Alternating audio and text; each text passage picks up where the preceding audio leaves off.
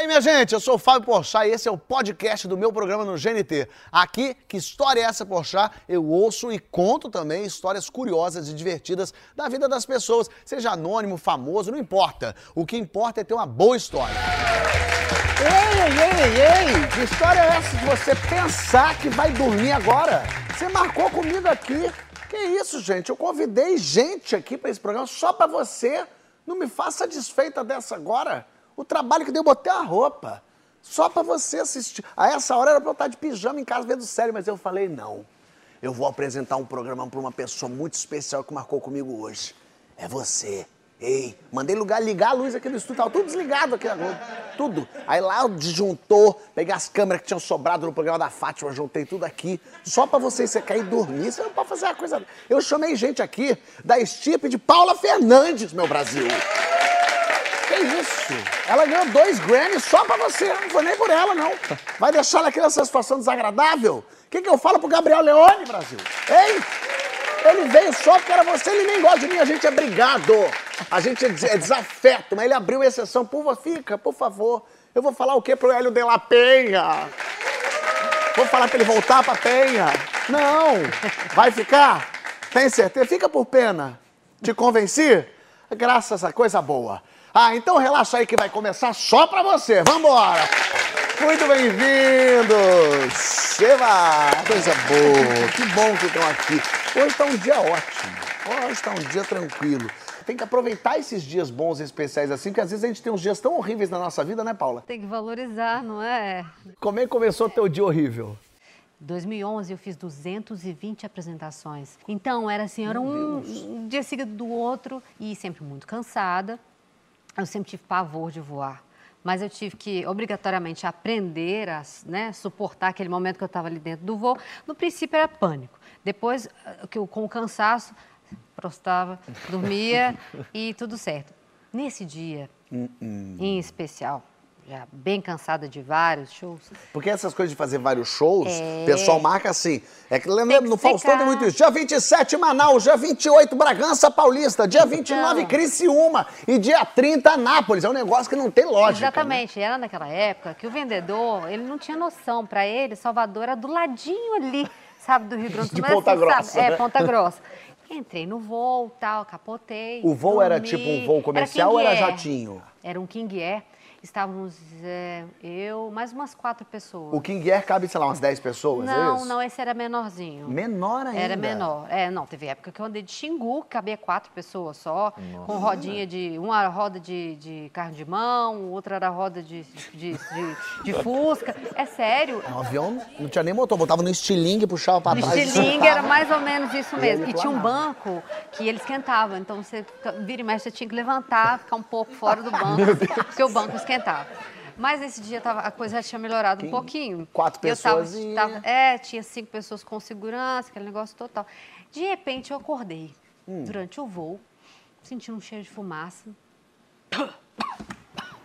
Sabe? Você já começa assim, a procurar o coleguinha da frente. Olhei, não conseguia ver, não via a pessoa. De tanta Tinha tanta fumaça? fumaça dentro daquele avião que não via a pessoa que estava sentada na minha frente.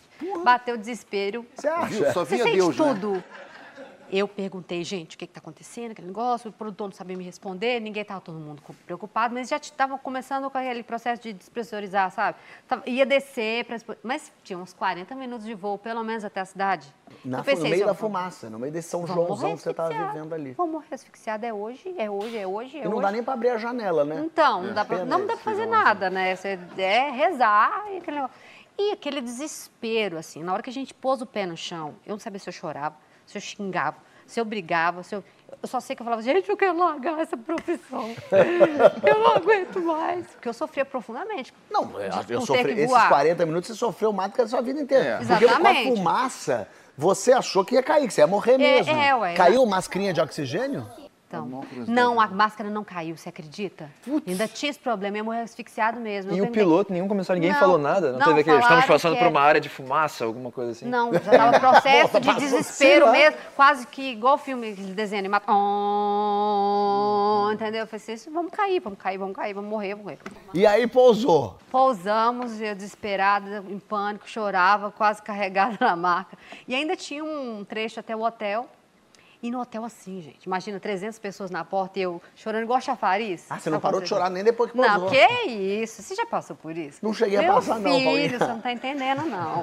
O pânico é um negócio impregna. É, uma, é não sei explicar. E tava todo mundo abalado e tal. Chegamos lá no hotel, aí não dava para atender aquele tanto de gente, né? Porque eu tava lá chorando igual o chafariz, aquele negócio, passando pela saída. As pessoas achando que você estava emocionada de estar ali É, naquela é. Não, mas cidade. sabe que as pessoas Obrigado. não entendem. Obrigado. Passamos pelo, pela recepção, atendi a galera toda que estava lá, entramos na van. E eles têm um. A gente sempre tem dois carros para. acontecer um- uma coisa com o carro, já tem outro Furou suporte, eu tenho que chegar no destino, claro. né?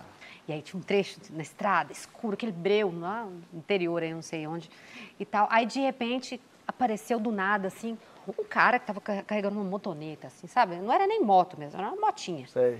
O nosso motorista reduziu e a van, o cara da van, acho que estava, ele devia estar dormindo, eu não sei o que estava acontecendo, ele estava muito desligado, que ele não viu que a gente dimi- reduziu e veio na nossa, na nossa traseira e só ouviu. "Ah!" Entendeu? Não era Já, um dia já. para meio de transporte para você, né? Se tu entrasse no barco, fu- afundava. Se eu fosse, gente, se eu andasse, se fosse de jegue, se fosse de bicicleta, ia Eu acho, o pneu. Jeg ia parir. Esse dia, ia e- esse dia, aí começa a chorar de novo, né? Lá se foi a Mas maquiagem. machucou? Não, não machucamos, graças a Deus, mas por dentro. Mas, pô, feriu foi aqui dentro, né? É, esse que é o problema. Isso é no a mesmo vida dia, de hein? estrada, meu filho. Nossa. Não, ela tava começando a parar de chorar, Tá começou a começando chorar. a chorar de novo. Aí já borrou a maquiagem de novo. Eu quero largar essa profissão. Eu quero ser aeromoça. É, né? Tá, lá vai o outro. Eu sei que eu maquiei de novo, chorei, maquiei de novo e foi esse processo do chororô. Quando eu consegui entrar em cena, incorporei os ped... o que eu hospedo a Paula Fernandes. Eu costumo dizer que eu hospe- hospedo a Paula, porque a Paula de Souza é uma pessoa completamente diferente. Você acha que me conhece, você não me conhece. Aí, hospedei a Paula Fernandes, cheguei lá, 60 mil pessoas. 60 mil pessoas? 60 mil pessoas. Que dia pra dar E de cara povo- com 60 mil pessoas. E o povo, o povo mexia assim, gente, tudo coladinho no outro, assim, sabe? Tava até bom de ver. De repente começou um barulho. Pá! E sabe quando dá. Que tem, tem o bolinho e tem um buraquinho, né? Abre um clarão, Um assim. clarão, assim, parece que tinha caído uma gota gigante, fez. Sumiu, gente, de um lado pro outro e tal. Pá, pá, pá. Só apareceu segurança me catando, já colocando quase no ombro, né? O grande desse jeito. Era tiro? Tiro. Era tiro? Isso, cara. Alguém tava querendo te eliminar nesse dia. Tinha alguém Eu lá em acho. cima. Tava uma briga entre Deus eu e São era Pedro. Eu vou mim. tirar a Paula dali. Não, tira não! Pá, pá, pá! Eu acho que era pra mim, era pra mim. Era Só pra podia você. ser pra mim. Tiro. Sei que saí do palco com 30 minutos de show. Fiquei sabendo depois notícias de facada, tiro, é, bombinha. Tiro, porrada assim? e bomba. Gente, mas esse show foi no Iraque? Que loucura! Você, olha, quase 29 anos de carreira, eu já acho. Se tem essa história de vida, eu já gastei tudo. Já tô já. no- Que doideira. E É. você fez só 30 minutos de show, foi-se embora. Fui-se embora. Chorando, lógico. Chorando. Você parou de chorar o quê? Quatro, cinco dias depois? Que isso? Até hoje. No camarim eu cheguei aqui, Ainda eu tava chorando. lágrima, tava você não tá vendo? Histórias Mas pelo boas. menos não aconteceu fisicamente nada com você. Não, emocionalmente, que realmente eu fiquei É, muito tempo abalada, e aí haja psicólogo. né? Mas a dor emocional é forte, mas a dor física pode ser também bem chata, né, Gabriel? Pode. Não pode. Antes de mais nada, eu queria dizer que quando eh, me perguntaram sobre as histórias, cara, eu tive que dobrar o, o número de terapia que eu faço, as sessões, porque eu fiquei pensando, eu não tenho história boa, eu não vivi. Não. que Você entrou resolver. numa depressão. Deu bater uma deprê, assim, Você porque quase largou tudo e falou, não vou no programa porque eu vou rodar esse mundo de mochila pra ver Pra se ver eu eu vou colar na. Paula Fernandes. Eu vou começar a rodar esse Brasil nos aviões dela. Isso! Isso aí. Vou ver se dá uma agitada na minha vida. Porque eu adoro o programa, sempre assisti, via histórias mirabolantes e ficava falando, cara, eu não tenho, não é possível, não tenho histórias assim. Mas aí, enfim, Achou uma. achei uma, achei uma. Eu estudei é, e me formei numa escola na, na Tijuca, aqui no Rio, é, no Marista São José, que é a segunda maior escola aqui do Rio. É uma escola gigante, enorme. bem. E tem campo de futebol, tá de proporção real, enfim, milhões de quadras e tal. E a maioria dos eventos que aconteciam na escola, eventos culturais, eventos esportivos, atraíam pessoas do bairro, assim, realmente. A festa junina da escola ia gente da Tijuca inteira. E a gente tinha as Olimpíadas, que também ia muita gente assistir, enfim, porque tinham jogos no- espalhados pela escola inteira, era um evento grande, realmente. E a gente passava o ano inteiro esperando aquilo. Além de ser uma semana de férias, É. que era uma maravilha. E a minha turma nem sempre, quase nunca foi tão boa assim na parte esportiva. Mas tinha uma coisa que todo ano que a gente participou a gente ganhou, que foi o revezamento, é, a corrida, né? Corrida? Corrida, é. E você corria? E eu corria. Olha aí. E era um revezamento, se não me engano, acho que era de 6 para 100, sei lá, não lembro exatamente qual era agora, mas tinha bastante, era bastante gente que corria. Então aquela história, três de cada lado, né, de cada turma, e vai, volta, vai, volta, vai, volta. Num campo gramado. Corria descalço. Corria descalço. Descalça? Porque era, é, porque era escola, né? Olimpíada, escola, campo, gramado. E aí tava no segundo ano do ensino médio, fomos disputar, era a primeira prova que abria as Olimpíadas de manhã e fomos para a prova com a expectativa, né, de ganhar mais uma vez e ganhamos. Olha aí, coisa boa. Ganhamos, coisa boa. Pior é essa história. Obrigado. É isso, é. Não, e aí tem essa história de três de cada lado, vai, volta, vai, volta, vai, volta. Quando o último cruzou e ganhamos, fomos todos comemorar no meio do campo. Ah, né? Fomos todos nos encontrar. E eu vim com, com tudo, assim, de encontro a um amigo meu. E a gente deu aquele abraço, tipo aquela coisa de NBA, que você dá um, sei, uma peitada. aquela assim, né? peitada, mas foi um abraço no ar, assim, uma coisa meio Bonito cinematográfica, bonito, assim. Só que na hora corpo quente, a gente deu esse tranco, né? Essa coisa meio destrambelhada assim e tal. Mas passou. Hum. Ficou legal, ficou tudo bem. A gente seguiu o dia no- na escola. Daqui a pouco eu tô circulando, eu olho pro meu pé e tem uma mancha preta. Mancha, sujou de graxa. Sujei uma graxa, né? É. É. Dedo mindinho aqui. O campo tirei tava esse- sujo. Campo sujo, é. Aí não sai, engraçado. Peguei um álcool, tentei tirar. Nada também. Falei, cara, o que, que, que tá acontecendo, né? Manchou por dentro. E aí, mas deixei quieto. Falei, sei lá, o que, que é? Deixa quieto também. Essa é a tranquilidade do adolescente. Exatamente. Mancha preta no dedo. Ah, deixa, bobagem. Não, braço caído aqui, não, deixa, amanhã eu vou. Nasceu um braço aqui, ah, deve ser normal. É assim que é a vida. Num dado momento, eu começo simplesmente, sem, sem escolha nenhuma, a mancar. Comecei a, a não conseguir andar direito. Eu falei, cara, tem algo de errado. Você desconfiou que tinha algo de errado? É? O dedo tá preto e eu manquei. Aí você falou, ih, não tá normal. É. Olha, que gênio. que Foi nessa gênio. hora que eu acho que caiu. Brilhante. É, exatamente. Não, é. Você acha? Não, ainda mais porque, cara, eu tinha outros jogos pra fazer ao longo do dia e especialmente de noite tinha um jogo importantíssimo. Olha aí. Deu ruim, mas eu vou fingir pra mim mesmo que não deu, porque eu não pode dar ruim. Hoje não pode dar ruim. O médico falou, olha, tá podre, vai ter que amputar. Ele, deixa, é bobagem, isso não é nada Amanhã não. a gente resolve. É. Nesse momento que eu comecei a mancar, comecei a não conseguir andar direito, quando fui olhar não estava mais só preto, estava gigante o meu dedo mindinho. E aí me dei conta que lá de manhã, quando fui comemorar, eu provavelmente eu dei com o meu pé assim e o meu dedo foi-se, foi-se embora, né? E o dedo tava um caroço, uma azeitona preta. Das, daquelas chilenas gordas, gostosas. horrível. Exatamente. E naquele dia especificamente a gente ia jogar com a turma do terceiro ano, mais velhos do que a gente, e a turma que a gente ia jogar era simplesmente a equipe da escola. Ou seja, era praticamente impossível de ganhar. E por isso mesmo eu precisava, eu sentia essa responsabilidade. Então rolou esse momento de falar, cara, eu tô com uma azeitona preta no meu pé, eu não consigo andar, mas eu preciso logo mais correr, jogar e, enfim, passei o, o dia inteiro tentando tratar, tentando fazer alguma coisa, obviamente que não tem- Tratar como? Disfarçadamente. Como é que traz? Fiquei curioso. Era o quê? Passava iogurte, enroladinho de presunto? Qual era o teu artifício? Eu tentei botar gelo, sei lá. Gelo. É. É, gelo seria. É. Mas pra um, dedo, pra um dedo quebrado não tem o que fazer. Comecei a jogar até bem, consegui dando meu miguezinho ali e tal. Só que aconteceu, eventualmente, digamos assim, eu mancava no jogo. E aí a- o, o jogo era parado pela arbitragem que vinha e falou assim, tá tudo bem com você, senhor? Tô sentindo que você tá mancando O aí. problema é o joelho, não É, que eu tinha que atuar ali, já antes de ser ator, de dizer, não, não, não, tá tudo bem, é só um- uma coisinha aqui. Só que realmente eu não estava praticamente conseguindo andar, estava me arrastando, mas ao mesmo tempo sentindo a responsabilidade de jogar. Como eu falei, consegui jogar razoavelmente bem. No final do jogo, fui expulso, Criou uma confusão. circunstâncias do jogo. É, não vale nem que explicar, lógico. E, e minha turma, acho que se eu não me engano, teve um outro cara expulso também. A gente tava com quase ninguém, ganhando Ganha- por um gol de diferença. Estavam assim. ganhando. Tava ganhando. E aí terminou como esse jogo? E aí terminou dramaticamente, um último ataque do time deles, uma bola cruzada, os caras tinham tudo para empatar, e aí um amigo, um dos meus amigos consegue dar um tapinha assim na bola e tirar a bola, assim. E aí foi aquela cena de cinema, assim, porque o juiz apita e tinha torcida, como eu falei, era um evento. Uhum. As pessoas aos prantos, porque foi um, foi um jogo dramático, foi uma situação toda. E pessoas se abraçando e tal. Pisando e eu... Você pé. comemorou pulando de barriga, batendo em alguém? Não, né? É. Pra quebrar o outro Aprendeu dedo. Aprendeu a sua lição. Mas fato é que aconteceu foi partir dali diretamente, aí sim, pro hospital, com minha mãe na época com a minha mãe na época, é óbvio, porque agora é uma outra mãe, a gente né, mudou, eu fui mudando ao longo dos tempos. A minha mãe na época era aquela. Eu troquei de mãe depois desse dia. É, né? nesse dia aí eu falei, gente... não quero mais. É, agora eu tô com uma, uma prima, uma prima mais velha.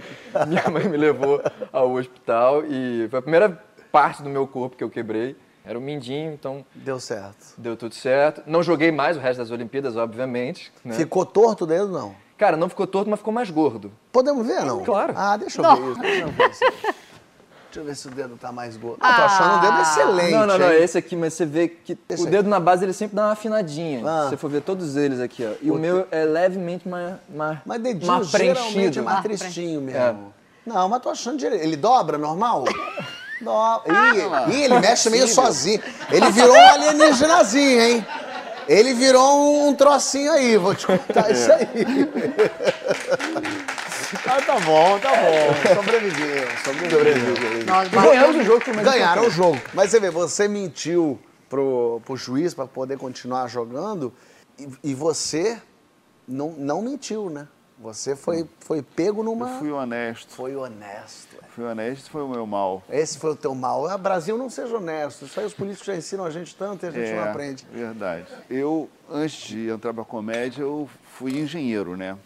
Quando eu era estudante de engenharia, eu estagiava numa empresa que, faz, que era responsável pela, pela obra de Itaipu.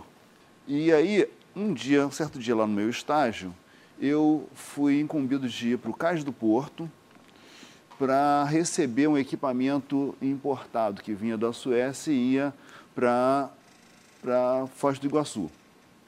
Muito bem, eu era aquele cara, todo caretinha, a empresa tinha um, um, um slogan da, da é, é, seriedade, tal, beleza. Lá fui eu, num carro que a empresa me cedeu, fui para o Cais do Porto, ver o equipamento chegar. E era uma operação muito maior do que eu estava imaginando. Eu achava que aquele negócio ia ser jogo rápido e ia voltar para casa. Aí o negócio está demorando, demorando, demorando. Eu falei, cara, não vai dar para eu a, a, é, almoçar com a minha namorada, vou avisar para ela. E aí começa. Aí eu, pô, na época, isso tem 82, 83, Caraca. tem 40 anos. Não né? é te chamando de velho, mas eu não era nem nascido, velho. Eu também não. Te dizer, cara. eu também não era, então. Fato Por isso que tu não vacinou. Maravilhoso. Mas aí, eu, é, na época, enfim, não existia telefone celular, óbvio, né? Ou você falava no telefone não existia fixo. nem a roda, Hélio, nessa Ou você falava do chamado Orelhão, um telefone público que tinha na rua aí. Peçam para os seus pais. Pra... Não, isso a gente pegou. Pegou. Ligava Era, a cobrar. É. Orelhão, ó. enfim. É, eu fui falar nesse telefone e você usava uma ficha, né, para falar no telefone. Só que nós, estudantes de engenharia, a gente tinha um esqueminha. Uhum. Que os, os estudantes de engenharia eletrônica, eles davam para a gente um aparelho, para quem pedia, quem fosse brother dos caras, um aparelho chamado diodo de sinal que se você, é, ele tinha uma garrinha assim, um jacarezinho, você é, pregava esses dois nos fios hum, chegavam no orelhão. Gente, gato de e... telefone público. Isso aí. E falava que de graça. gente que está envolvida com a gente, Paulo. Falava de graça. É. Que vergonha. Não, e detalhe, a empresa, obviamente, tinha me fornecido ficha telefônica para o telefone. Era pelo prazer. Esperto, né? Aí eu, eu fui no, no, no, no telefone. Agora, para isso funcionar, o, o, o orelhão já tem que estar com os filhos já descascados para você colocar o aparelho. Eu cheguei lá e falei, opa, beleza, já Dá muito mais trabalho que a ficha. é só colocar a ficha, tem que descascar o fio. Liguei, falei e tal, desmarquei o almoço. Aí muito bem, aí quando eu acabei de falar, tirei o aparelho e quando eu olhei para trás tinha um carro da antiga Telerge e um funcionário que era um inspetor, ele estava vendo quem é que estava é, fraudando os orelhões do Cais do Porto, Cais do Porto inteiro. E aí, quando ele me pegou assim, ele imediatamente foi pegar o, o, o diodo, eu porra, podia ter varejado aquele negócio no mar flagrante, né? cara, você vai preso, não sei o que. Eu, meu Deus, meu Deus, começou a taquicardia. Pô, eu tava com um, um carro da empresa e tudo mais. Aí os estivadores começaram a se aproximar, falando, pô, o que, que houve aí, não sei o quê. Eu falei, cara, não, eu tava só falando no telefone. Pô, mas que bobagem, libera o garoto, não sei o que e tal. De repente o cara falou, ih, Sargento Almeida tá vindo aí. Eu falei, o que, que tem? Sargento Almeida tá vindo aí. Pô, esse cara é, é, é cana dura demais torce para ele não estar tá vindo para cá. E o cara na minha direção, óbvio. Né? Não tá mais nada acontecendo ali. Aí o Sargento Almeida, quando o Sargento Almeida chegou e viu a situação, falou assim, não, todo mundo, todo mundo para delegacia. Ele me botou num, numa joaninha e do lado veio um senhor, e eu nervoso pra caramba. Porque, e na verdade, cara... havendo uma investigação do cais do Porto inteiro, é isso? É, eu não estava sabendo. Estavam fraudando os orelhões é, todos. Eu não estava sabendo de nada daquilo. Eu tava, eu, foi a primeira vez que eu estava fazendo aquele trabalho. Eu nervoso e tal, e o cara do lado tranquilão. O que, que vai ver aí, garotão? Eu falei, não, é que eu estava usando um, um, um, esse aparelhinho ali no, no orelhão para falar de graça, não sei o quê. Falar de graça no orelhão? Isso é crime contra a União, né? É inafiançável. Não. Eita, meu Deus do céu. Aí ficou aquele, aquela palavra inafiançável, sável, sável, sem eu saber o que, que era. Eu falei, bom, é uma merda. Não é coisa boa. Aí, aí eu falei, e você? Ele falou, não, para mim é só contrabando, eu chego lá e saio fora. o Brasil é essa alegria. Aí a gente chegou na delegacia de fato, ele foi liberado e eu fiquei lá. Aí, bicho, aí não teve jeito, eu tive que falar com o meu chefe. Hum. Chegou o chefe, chegou o diretor. Que vergonha. Meu Deus, foi um vexame danado lá. E eu, eu trabalhava no, no, num departamento é, que era responsável pelo transporte dos equipamentos para obra de Itaipu. Pensa o tamanho, tamanho da coisa. da parada. Aí fui rebaixado para controlar o combustível da diretoria. Quanto gastava o Opala? Porra. E te liberaram da cadeia, então descobriram que você não era o responsável por todo o golpe. Não, aí, cara, eu fui. Aí eu tive esse processo de responsável por tudo. Teve todos os, mesmo? Todos os tudo? Casos, é. Meu Deus. E, e, aí, mas, enfim, depois foi se esclarecendo que não, eu, eu, primeira vez que eu estava indo lá, tudo resolvido, não sei o quê. Era réu enfim, primário. Zerou. Zerou a história. Zero. Mas aí, dez anos depois, eu estou na, na redação do Caceta. Hélio, é, o telefone para você. Aí eu fui falar, aí, Hélio, aqui é o fulano de tal, eu sou o, o responsável pelo Instituto Félix Pacheco, sou diretor do Instituto Félix Pacheco. Você está pedindo uma segunda via de, de identidade? Eu falei, estou. Mas algum problema? Ele falou, eu queria que você desse um pulo aqui. Aí eu, o que, que é isso? Ele falou, não, você, você não teve um problema no caso do Porto? Eu falei, puta, agora, não, vem aqui que a gente conversa. O negócio é o seguinte, o, o, o Félix Pacheco, ele fica, sabe o, o presídio Frei Caneca? Eu falei, sei. São duas portas, uma é o presídio, outra é o Félix Pacheco. Não vai errar, hein? Era num segundo andar, assim, a sala dele. Olha só a minha vista. Ele abriu a, a, a janela, era de frente para o pátio do presídio, né? Ele falou, é a minha vista, olha a minha vida. É isso, cara, é uma tristeza danada.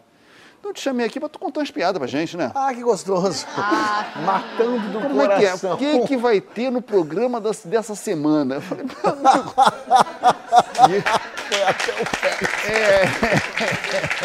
Mas você acha que você foi quase preso aqui? Mas que preso no Brasil, o pessoal é tudo solto. Isso tudo que você citou já está solto. O problema é ser preso na Inglaterra. Que? Aí é barra pesada e a gente vai ver essa história no próximo bloco. Sabe?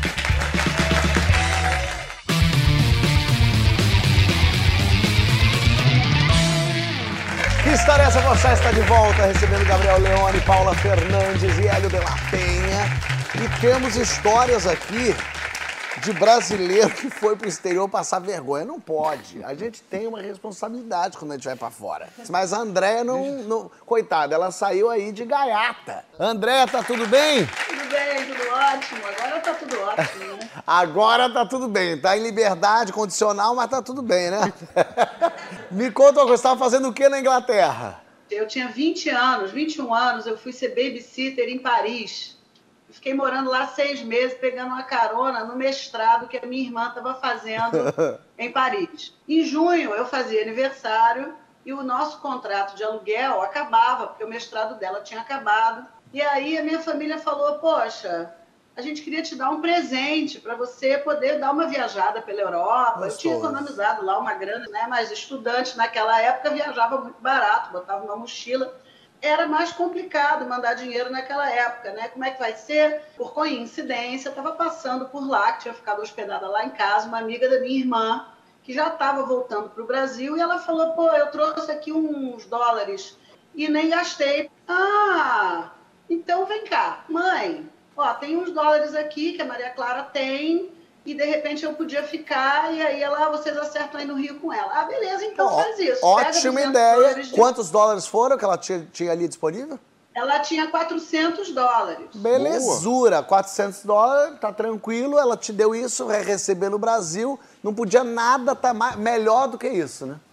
Pô, eu com 400 dólares e uma mochila, eu ia realizar o meu grande sonho, que era conhecer a Andaluzia, o sul da Espanha. Eu era louca para conhecer.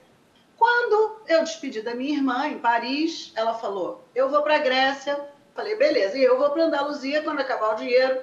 Eu volto para o Brasil. A gente marcou um encontro, isso era julho, marcamos um encontro na Pizzaria Guanabara, em setembro, para tomar um chopp, comer uma pizza e contarmos as nossas viagens, né? Eu e minha irmã. Cada uma foi para o seu lado, eu fui para Londres. Fui lá muito bem recebida pelos meus amigos. Peguei 100 dólares daqueles 400 que eu tinha, né? Vou lá no banco trocar esse dinheiro. Londres tem uma casa de câmbio em cada esquina, né? Assim, eu não precisava ter ido no banco, mas eu podia ir ao Você banco. foi tipo no ao banco principal da Inglaterra trocar os seus dólares É, tipo o por Banco do libra. Brasil, né? Bank of uh, England. First National Bank. Olha. Fui eu pro First National Bank. Cheguei lá no guichê, queria trocar esses dólares. Ah, um momentinho, por favor, a senhora pode aguardar ali e sentar? Beleza, vou aguardar sentar. Daqui a pouco vem aqueles dois bobs, né, que são aqueles policiais ingleses com aquela, aquele chapéu preto de camisa azul. Boa tarde, dona Andréia, a senhora está presa, pode pedir para consultar o Código Penal, pode dar um telefonema, por favor, nos acompanhe. Eu, ei, e lá vou eu, escoltada pelas ruas de, de, Kensington, de South Kensington. Mas você não perguntou por quê? Perguntei, mas o que, que houve? A senhora tem dólares falsos, os seus, os seus 100 dólares são falsos. E eu, na mesma hora, falei, meu Deus, minha viagem. Aí eu falei, e agora, moço, o que, que eu faço? Ele falou, você tem mais? Tem mais. E eu, Pô, piorando a informação. Tenho, eu que fabrico, eu tirei xerox, fui eu que fiz. Olha, tão inocente, tão preocupada somente com a minha viagem, que eu fui até o apartamento onde eu estava hospedada. Eu, naquele momento, nem me liguei que não era para fazer isso, né? Que eu tinha que ter um mandato, uma coisa qualquer. Cheguei lá, eles entraram no apartamento, me fizeram abrir minha bagagem toda, olha que perigo, eu sozinha com dois policiais. Reviraram as minhas coisas, eu peguei todo o dinheiro, os tais 400 dólares, né? E fomos nós para a delegacia apavorada, morrendo de vergonha, com aqueles dois homens me escoltando. Entro pela. Pô, entramos pela porta dos fundos, né? Que humilhação. Tipo, Pô, Que hoje em dia né? se quer, É, hoje é uma isso, maravilha, pô. hoje é uma- um acontecimento. Mas naquela época era chatice. Tinha uma, um quadro branco, daqueles até o teto, uma, uma estação de polícia, daquela bem antiga. Eu tô vendo um cara subir a escada, aquela escada de correr, assim, e com uma caneta escrever Dutra, que é meu sobrenome. Aí eu olhei aquilo e falei, o que, que é aquilo? Ele falou, ah, é a cela 3, é a cela onde você vai ficar preso. Você não tinha ainda Assim, concatenado que você estava indo pra prisão, né? Tava Você Andaluzia fazia ainda. um tour. Menina, adoro esse tour guiado por policiais da Inglaterra. Que coisa chique, gostoso. E aí você foi pra cela 3? Fui pra cela, né? Aquela cela de filme, cena de filme completamente, né? Você não estava desesperada, né? Que você tá rindo agora, lógico, já faz um tempo. Mas na hora não te deu pânico absoluto? Você falou, vamos, vamos apodrecer na prisão? Eu fiquei três horas de relógio sentada naquela cela, desesperada, pensando toda a minha vida. E aí ele falou: Eu vou te soltar. Mas eu falei: Mas por que, que você me prendeu? Eu tenho 400 dólares falsos. Se eu quisesse roubar ou fa- dar um golpe, eu ia no indiano da esquina trocar esse dinheiro. Eu não ia no First National Bank. Ele falou: Não, porque tem uma quadrilha brasileira de passadores de dólares falsos. Nós estamos procurando pelas integrantes da quadrilha, pensamos que você pode ser um deles. E, mas ele sacou que você não era, né? Que você era uma quadrilheira fajuta. Eu passei um dia na cadeia, né? E aí ele falou: Não, eu vou soltar você por falta de provas, mas a gente está de olho. E aí eu volto para casa desesperada. Olha que loucura. Quer dizer, você ficou presa, sem dinheiro, sem poder ir para Andaluzia e não tinha nem dinheiro para uma pizza na pizzaria Guanabara em setembro. Que tristeza. um mês depois eu estava no Brasil, né? E nós, enfim, comemos a tal pizza é, na pizzaria Guanabara em setembro eu contei a minha prisão e ela contou a viagem maravilhosa dela pela Grécia. Maravilhoso, André. Obrigado por você ter contado isso. Mas eu vou dizer que você ia preferir ficar na prisão um mês na Inglaterra do que ir no barco com o Renato aqui para ah. visitar os tubarões. Tudo bem, Renato? Tudo Como bem. é que você tá? Tudo certo? Tudo bem, Fábio. Seja bem-vindo. Renato, foi ver tubarão onde, Renato? Bom, é, foi na África do Sul. É, Sul. minha esposa, ela é bióloga, nós estávamos grávidos do nosso primeiro filho, de seis para sete meses. E como última viagem grande, assim, vamos fazer? Vamos, então vamos para a África do Sul, ver safari fotográfico, ver pinguim, Cabo da Boa Esperança. Foi, foi, vamos, e fomos. Ótimo. Tá light. Ela no hotel, descansando de um passeio ou outro, ela teve um desejo de grávida.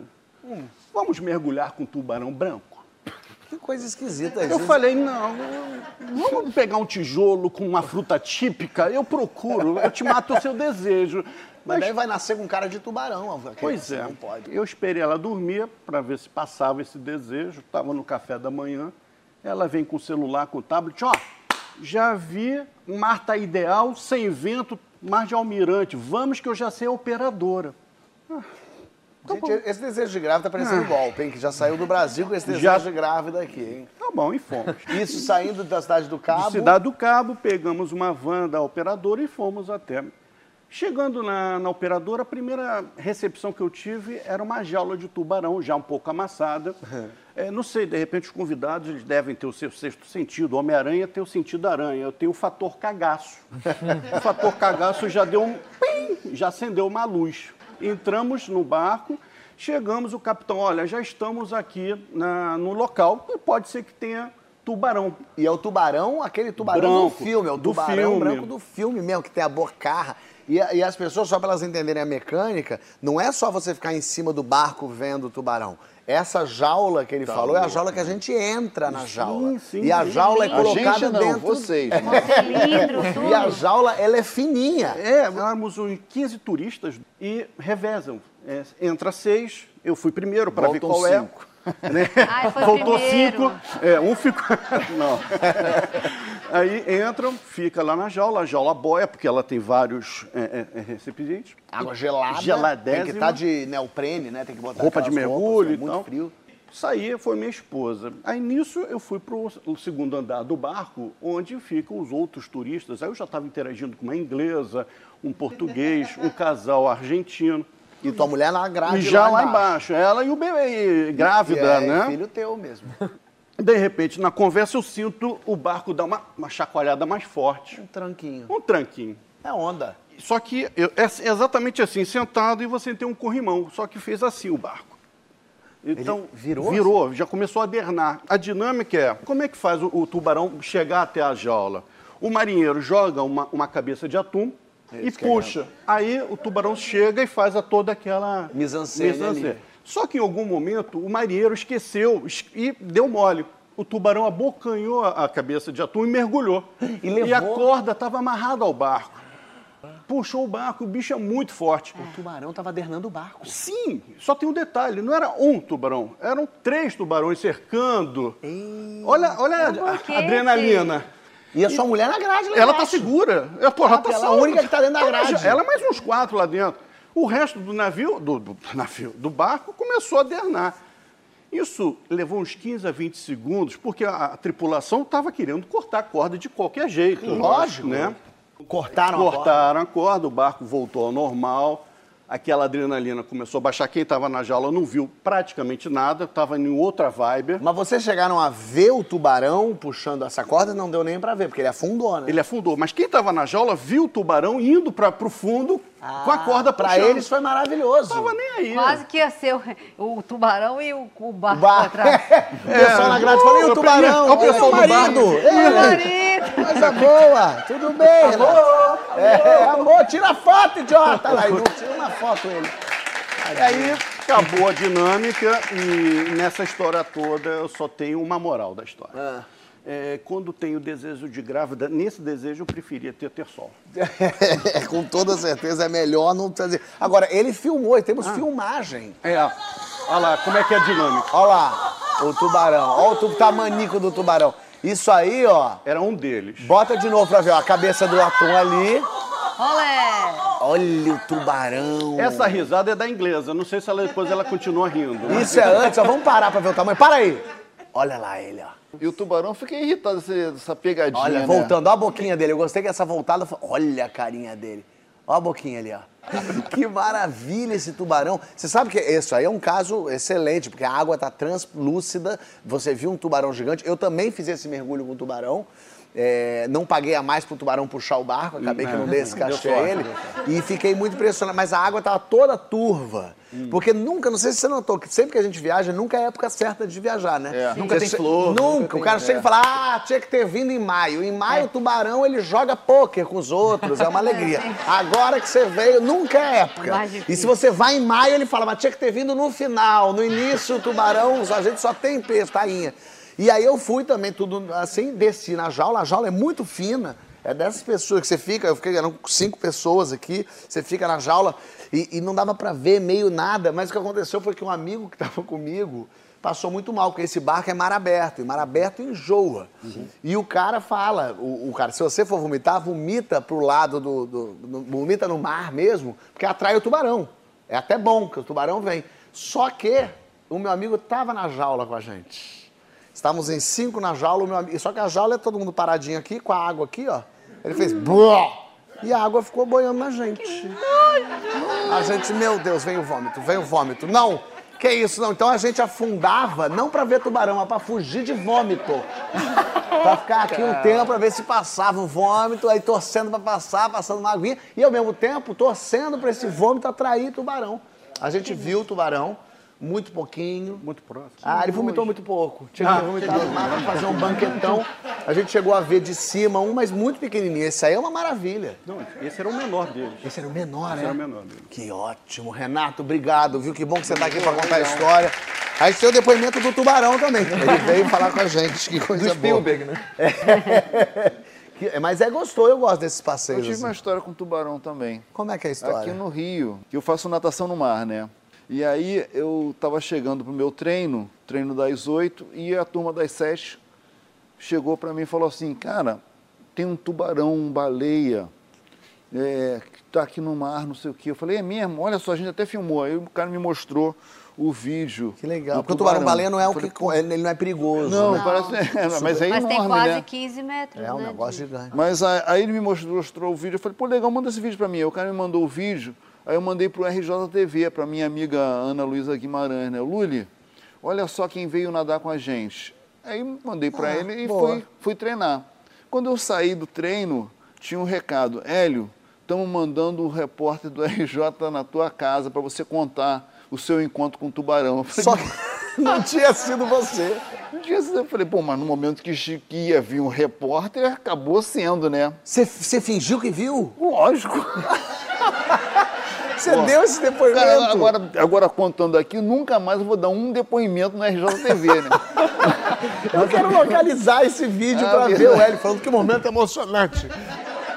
O ator Hélio de la Penha estava nadando em Copacabana e viu o tubarão de perto. Quando eu vi assim, tinha uma coisa muito grande se aproximando. Eu resolvi sair fora, né? Sensacional, sensacional. Vale a pena nadar no mar por causa dessas coisas. O Hélio e esse pessoal aí do stand-up paddle presenciaram um espetáculo raro. Todo mundo ficou com inveja. E o teu amigo puto contigo porque tu tinha roubado a história dele, né? O vídeo. Que ele É, mandou, né? Porra, não, mas ele, enfim, o cara, no fim das contas, o cara gostou que o vídeo passou no, no RJTV, né? Ó, mas lá pro próximo bloco vai ter que responder. Não pode copiar a história do tubarão, não. Quero saber da primeira lembrança da vida. Quero saber é, quem que quer encontrar no céu. Quero saber o brasileiro que dá mais orgulho. Então vocês ficam aí que a gente já volta.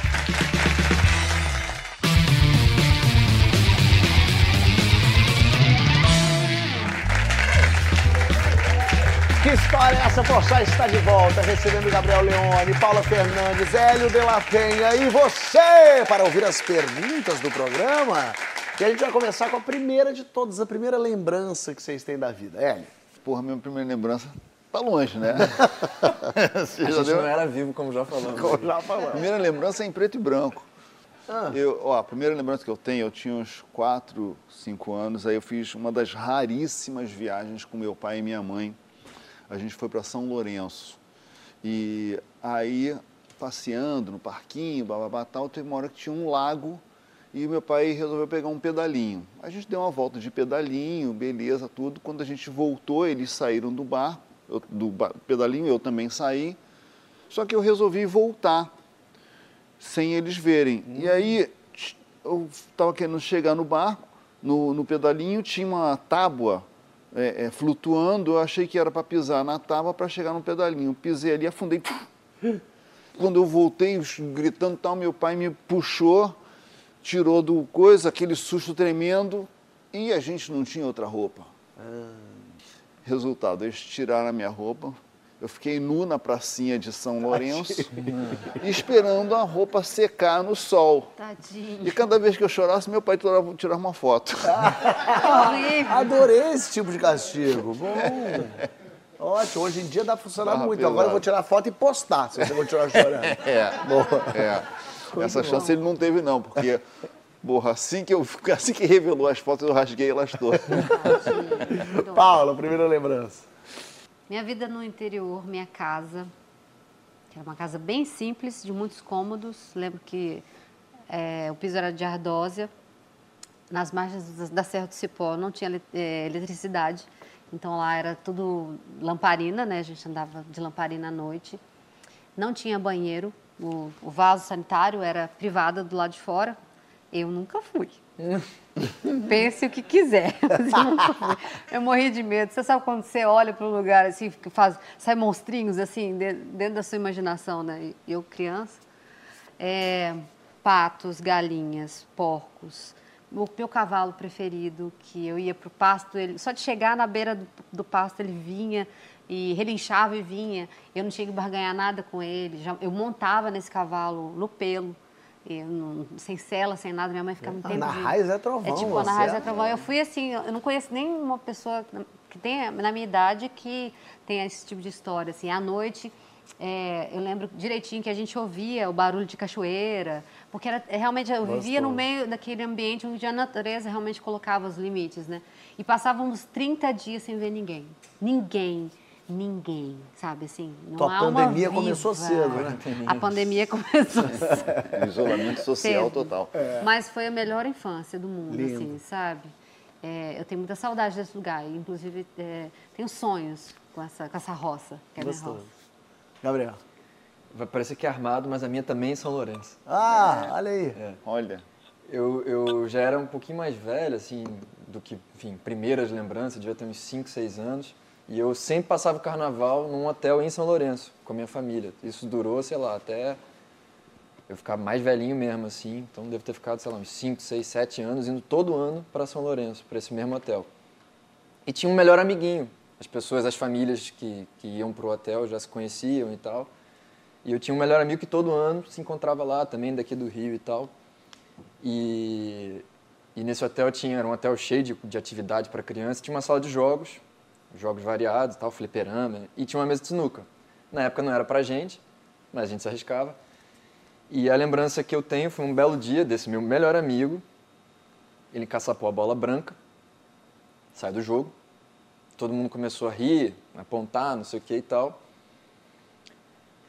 Não sei por que ele resolveu pegar um taco de sinuca que estava no chão não sei se ele escolheu, acho que não, acho que foi coincidência, infeliz coincidência, com a parte grossa para cima e desceu na minha cabeça.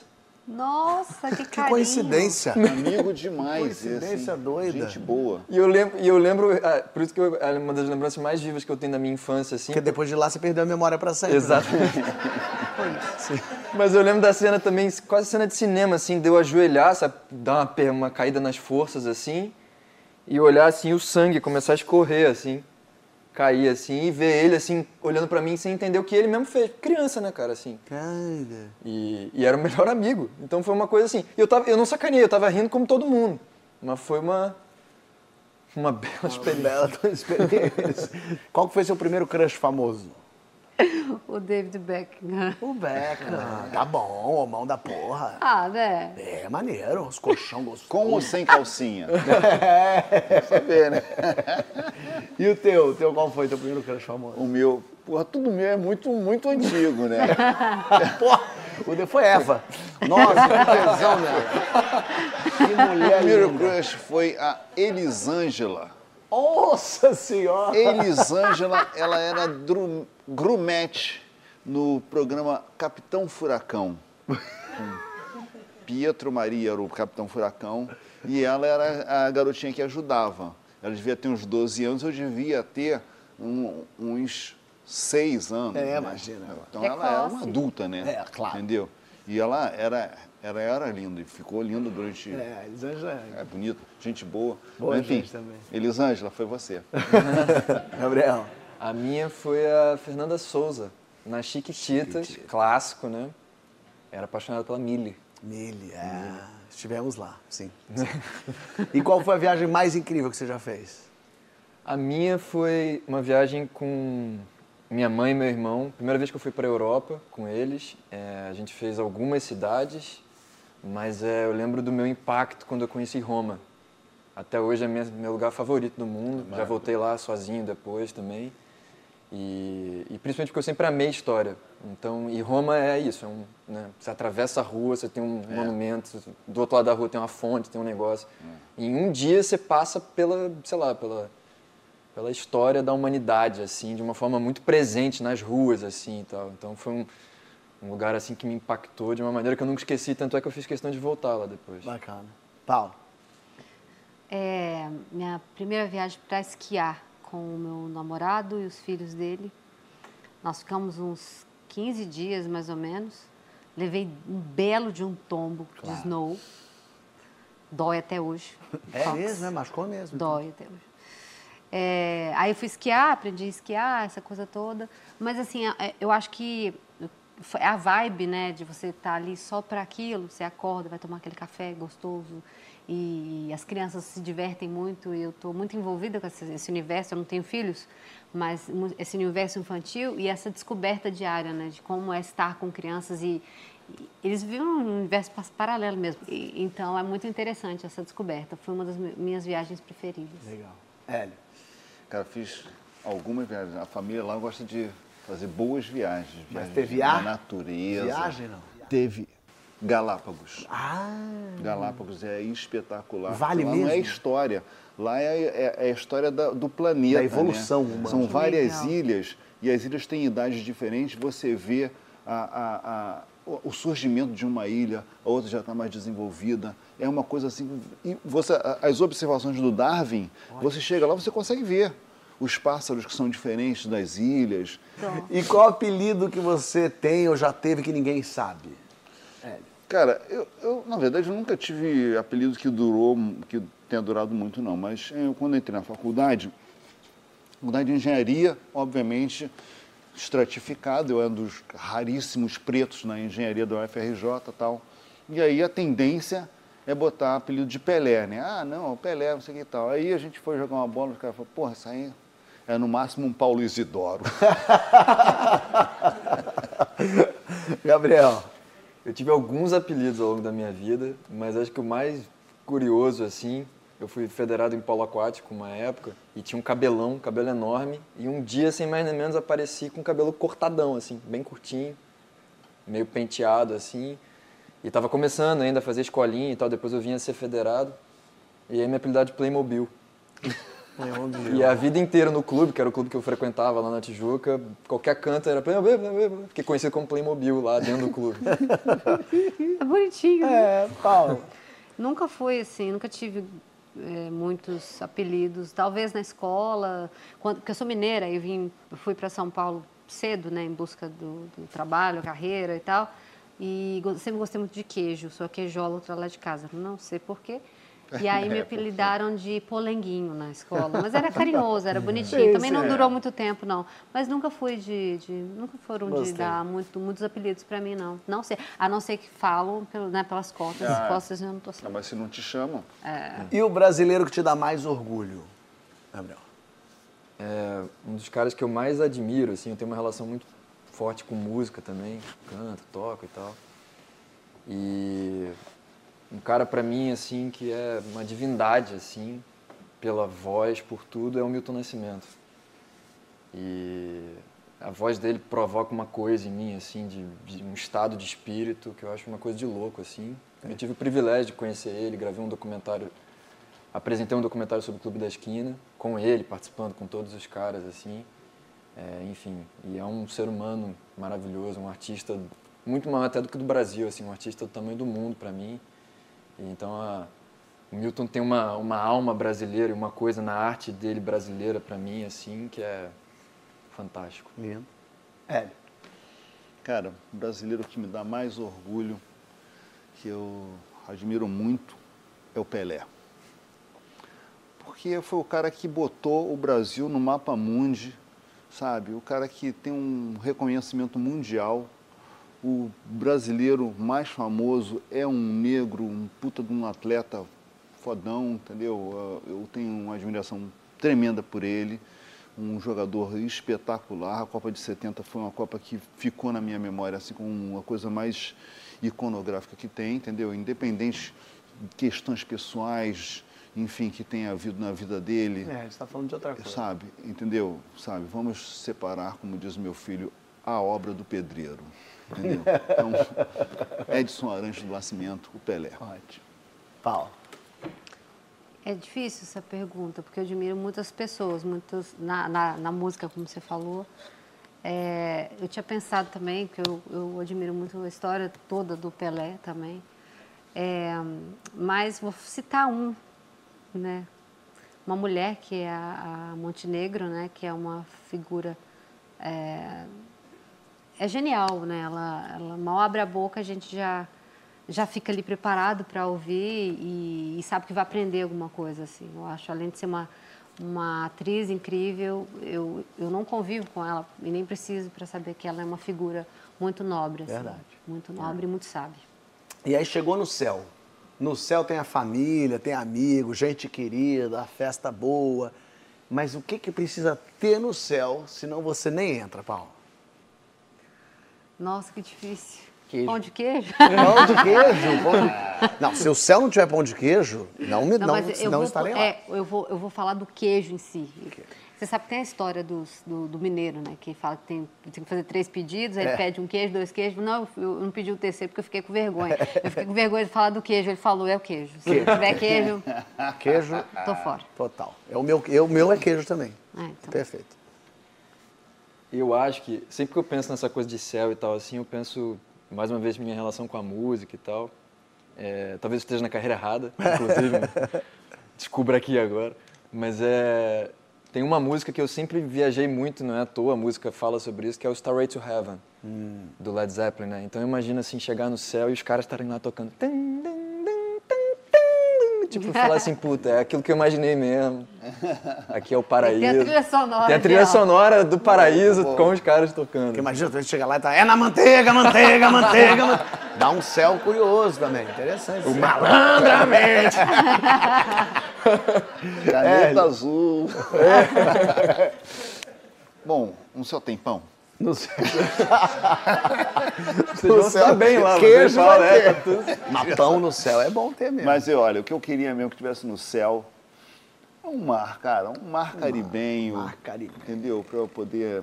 Ia ter bastante tempo, né? Ia poder nadar à vontade. Eu acho que um. Aquela água de temperatura marzão. boa. É, tem- boa, o mar é bom. Não, imagina um marzão. Marzão vale a pena. E pra terminar, o que que vocês querem escrito na lápide de vocês, velho? Quero que escreva assim. Dizem que eu morri, mas eu queria uma segunda opinião. Boa. Paulo. Gratidão por ter vivido. É, dei o melhor de mim. Tá bom. Gabriel. Foi bom enquanto durou.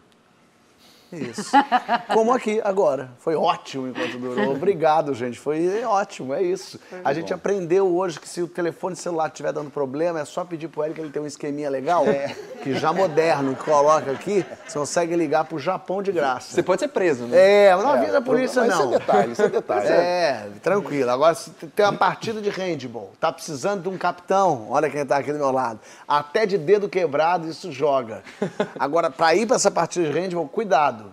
Vê se Paula tá indo também, porque se for não vai na mesma van, não vai no mesmo avião, não pega o barco nem o trem, que pode dar problema. Mas você vem para cá semana que vem do que for. É, vem de, de, de, voando, vem caminhando, vem de bicicleta, mas vem, que a gente vai estar aqui contando história para você. Valeu. Muito bom, meu